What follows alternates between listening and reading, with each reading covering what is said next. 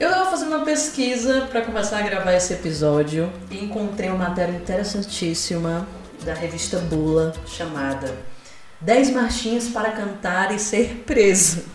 E eu achei super interessante porque as marchinhas, a gente vai ver hoje, fere o orgulho das mulheres, fere o, fere o orgulho gay. Agora, o orgulho calvo está intacto, é impressionante. Com as mulheres somos maiorais, pois na hora do aperto é dos carecas que elas gostam mais. Não precisa ter vergonha, pode tirar o seu chapéu. Pra que cabelo? Pra que seu Queiroz? Só faltou dizer assim, pra que cabelo se nasce no... Esse é o podcast O Que Não Te Contaram sobre, no episódio de hoje, ciladas de carnaval. Gente, não adianta, carnaval é a festa das ciladas. Tem alguma coisa para dar errado na sua vida, vai dar errado no carnaval. Vai, não adianta. Não tem aquela pessoa, ah, a casa de praia foi tranquilo. Não, sempre tem um perrengue, sempre tem uma história. E sabendo disso, fui lá no meu Instagram, ingridfernandes.png, pedi histórias para vocês, porque eu sei que de muitos carnavais, a maioria eu tava nos retiro. Falando em retiro, inclusive, a primeira história é maravilhosa, porque o menino tá assim, não, não tenho história para contar. Só quando eu disse à minha mãe que ia pro Renascer em Salvador, que é um retiro, né? E fui pro carnaval. Tinha 14 anos, minha mãe nunca nem soube, tô contando pra ela agora. Mãe jurando que eu tava servindo, eu tava atrás do trio da Ivete na pipoca. Gente, vou, não vou revelar o nome dele, Pereira Vinícius, ele mesmo, meu Deus, a cara de pau, a cara de pau. Na verdade, eu vou começar com a minha própria história. Eu recebi algumas, cada uma numa praia diferente. Eu vou começar pela praia de Iracema, que é a mais próxima, é a minha que foi no meu último carnaval, quando eu e um grupo de amigos achamos que seria uma boa ideia, em pleno domingo de carnaval, ir para uma baladinha e tal, vamos lá dançar um pop. Até que a gente caiu na primeira cilada da noite, que é a caipirinha em dobro. Você pensa que é uma coisa boa, mas não é. Não é. Caipirinha em dobro não é de Deus, tem nem perigo. Graças a Deus eu tenho plano no intestino e a caipirinha tava só o suco da cachaça que não dava para eu beber. Mas não foi o mesmo para as minhas amigas que de repente, né, caipirinha em dobro botou para dentro em dobro também. E aí, a gente dançando e tal, aquela primeira festa pós pandemia, e eu, meu Deus, vou me acabar aqui hoje dançando. Quando eu vejo, cadê fulana? Cadê fulana? A gente olhando, nada a gente encontrar. A pessoa chegou já aérea, já em outra órbita. Para quem nunca foi no Gandai, ele tem dois andares, né? Então você tá lá em cima, você consegue ver tudo que tá acontecendo ali embaixo, tem só uma grade e tal. Por mais um pouco, a minha amiga começa o riacho. E não deu tempo da gente tirar ela. Meu Deus. Enfim, botando tudo os bofos pra fora e tal. Só que teve um porém, porque começou a escorrer na galera lá embaixo e a gente não tinha percebido. E a galera lá de baixo começou a perceber que era vômito. Oh, glória, bens a Deus. E aí a gente arrastou ela, né? Colocamos mais perto da janela e tal. Até a mulher da limpeza, olha, é bom levar ela pro banheiro. Eu sei como é que leva esse corpo aqui, como é que leva esse, essa múmia. A menina tava, tava mumificada já. A gente deu água e tal, a gente falou, não, cara, ela vai melhorar, vai dar tudo certo e tal. Só que a gata tava dormindo. Dormindo mesmo. nos braços da nossa outra amiga. E eu, meu Deus do céu! E detalhe, estava dormindo aqui em casa. No, a gente mora, eu moro aqui no quarto andar. Não tem elevador, nada disso. Eu falei, meu Deus, eu vou ter que levar este corpo, desovar este corpo quatro andares. Ok, né? Demos água, ela melhorou, parou de vomitar e tudo mais, vamos embora. Fomos descendo, né? Eu e meu amigo, a gente foi descendo ela. Quando chegou lá embaixo, amor, o povo que levou vômito no, né? Levou vômito na roupa. Tava lá esperando a gente. Gente, sei o que, leva a fulaninha aí pro banheiro, vocês estão malucos? Eu não lembro muito bem o que foi que aconteceu, mas meu outro amigo falou alguma coisa, a gente viu que se encarou, se estranhou assim, mas a gente resolveu por bem sair, né? Pra não levar peia, porque ia rolar mesmo. E ficamos lá fora do Gandaia, sentados no meio do nada. Para quem não conhece o centro de Fortaleza, é basicamente um cemitério à noite, em pleno domingo de carnaval, não tinha mais um ser humano vivo. E a gente ficou lá com ela, só que ela tava dormindo. Então a gente ficou umas duas horas esperando ela ficar minimamente acordada pra entrar no Uber. Depois deu tudo certo, ela entrou no Uber, fez xixi no Uber, glória a Deus, a gente descobriu depois. Chegou aqui em casa, a gente conseguiu levar ela, fez xixi aqui em casa também. Foi ótimo, já foi perdoado. Hoje em dia a gente não deixa mais ela beber caipirinha. Ela tá proibida de ir pros rolês e dormir na minha casa, então dá tudo certo. Mas vamos para a próxima história, a história dela, a empreendedora do Paracuru. O ano era 2019, estava eu desempregada e daí surgiu a brilhante ideia chamar minha prima para vender cerveja, refrigerante e água no carnaval do Paracuru. Não tinha como dar errado, afinal, carnaval de Paracuru é super conhecido e tal. Peguei meus últimos trocados do meu último jobs e fui feliz e confiante de que conseguiria duplicar a grana. Detalhe, eu acho Paracuru uma praça super estimada, tá? Um beijo de mar.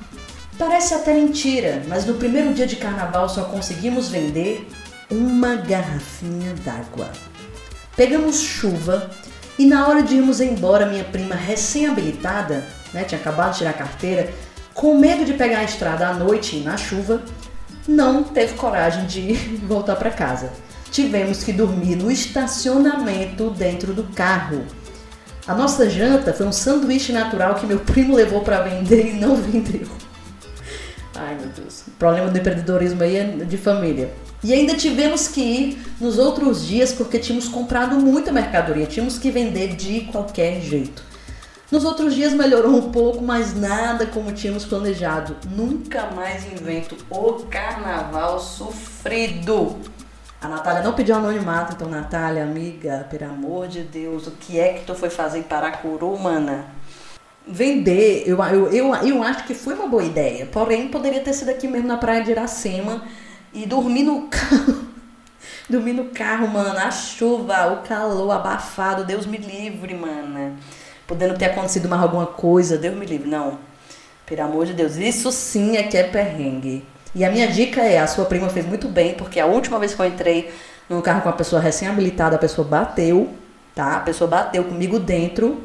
A gente rodou uns 180 graus assim no meio da rua e foi maravilhoso, tá? Fiquei com roxos, o vidro quebrou todo em cima de mim. Então, assim, antes viva e pobre do que, né? Do que coisa pior acontecer. Então, vamos para próxima. Agora nós vamos visitar a Praia do Presídio. Essa sim, eu acho que é a queridinha aqui no carnaval, aqui das áreas. Presídio, Morro Branco, tudo a mesma coisa para mim. Eis que chega uma menina do nada dizendo que tinha encontrado uma das minhas amigas bêbada demais e cuspindo sangue pela boca de tão mal que ela tava.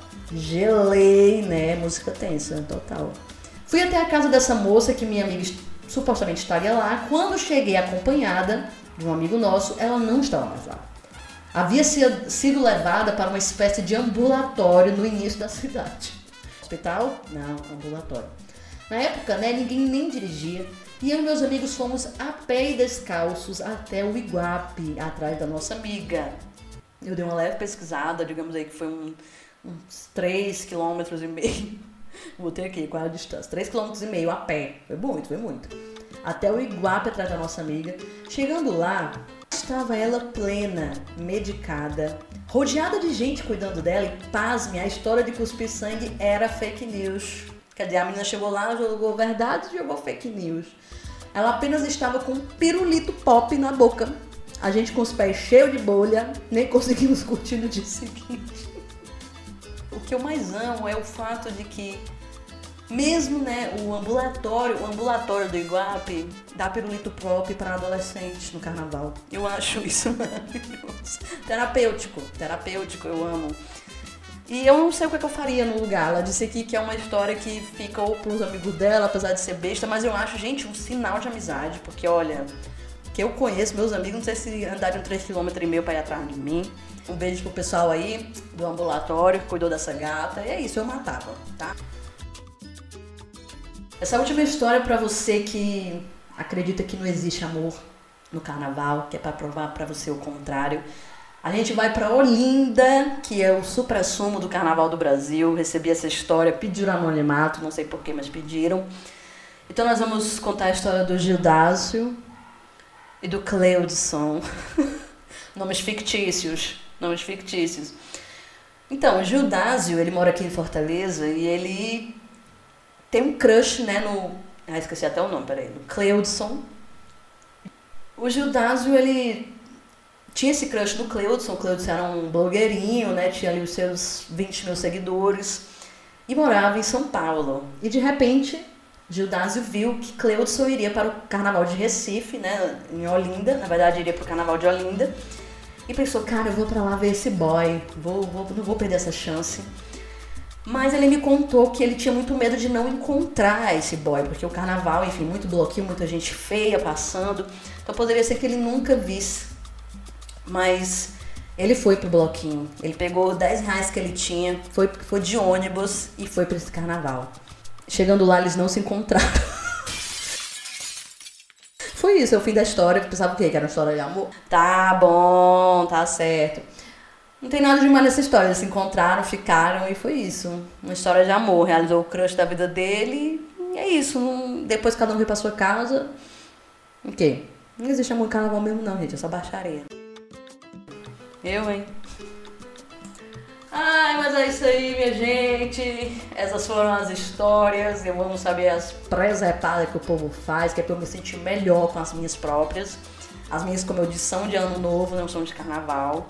Então eu tô com a, com a mente em paz. Mas é isso, curtam na paz, tomem cuidado, não misturem bebida, tá? Se começar no vinho, vai no vinho até o final da noite. Fique perto de pessoas que vocês conhecem. E aí, se você ficar em casa, a gente vai ficar aqui esperando novas histórias, porque com certeza vai ter novas histórias desse carnaval de 2023, que é um dos primeiros aí, né, depois da pandemia. Então vai ser supra sumo da baixaria, do pirulito pop na boca. Então é isso, minha gente. Até a próxima. Um cheiro.